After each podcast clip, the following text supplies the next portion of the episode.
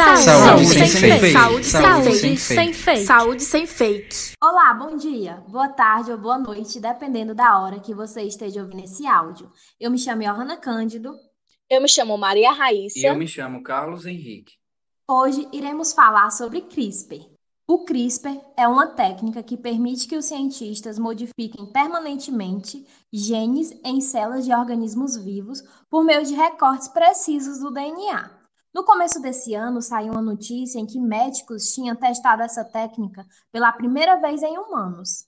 O experimento já foi usado para alterar o genoma de embriões humanos, criar cães extramusculosos e até amendoins antialérgicos. Além disso, a técnica surge como uma promessa na cura do câncer e até como possibilidade de impedir a extinção das bananas.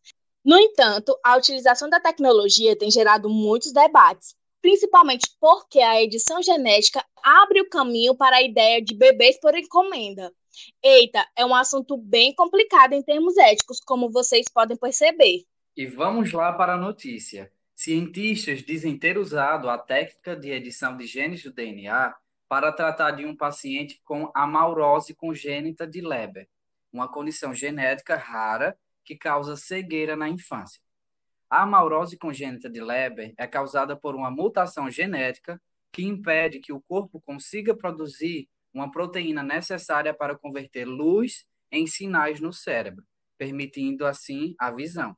Muitas pessoas com essa condição genética nascem com pouca visão e podem perdê-la dentro de alguns anos. No procedimento, feito sob anestesia geral e com duração de uma hora, os cientistas pretendem injetar no olho do paciente esse sistema de edição genética chamado CRISPR-Cas9 para excluir a mutação.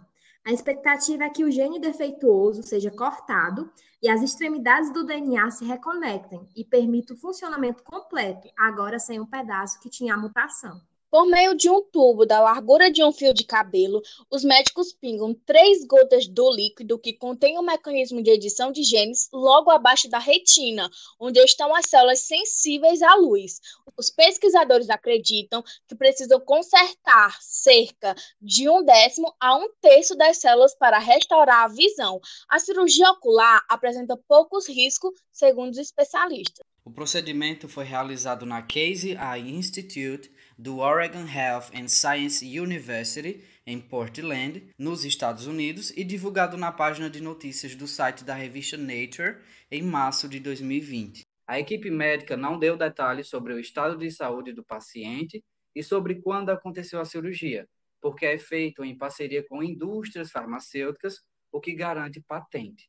Os pesquisadores nomearam a pesquisa de Brilliance e, em junho de 2020, as empresas Allergan e Editas Medicine informaram que a resposta deste paciente pareceu positiva e segura. Assim, irão repetir o procedimento com 18 novos pacientes. Temos literalmente o potencial de levar as pessoas que são essencialmente cegas e fazê-las ver novamente, opinou Charles Albright, diretor científico da Editas Medicine, uma empresa de Massachusetts que desenvolveu o tratamento. Acreditamos que poderia criar um novo conjunto de medicamentos para alterar o DNA, acrescentou. Para Jason Commander, cirurgião ocular de Massachusetts Eye and Ear em Boston, que também planeja inscrever pacientes no estudo, o experimento marca uma nova era na medicina e com uma tecnologia que facilita a edição do DNA, que é muito mais eficaz. E esse foi o nosso podcast de hoje. Agradecemos por vocês nos acompanharem até aqui. Fiquem atentos para mais informações. É só clicar e nos acompanhar. E lembre-se, você é responsável por aquilo que compartilha.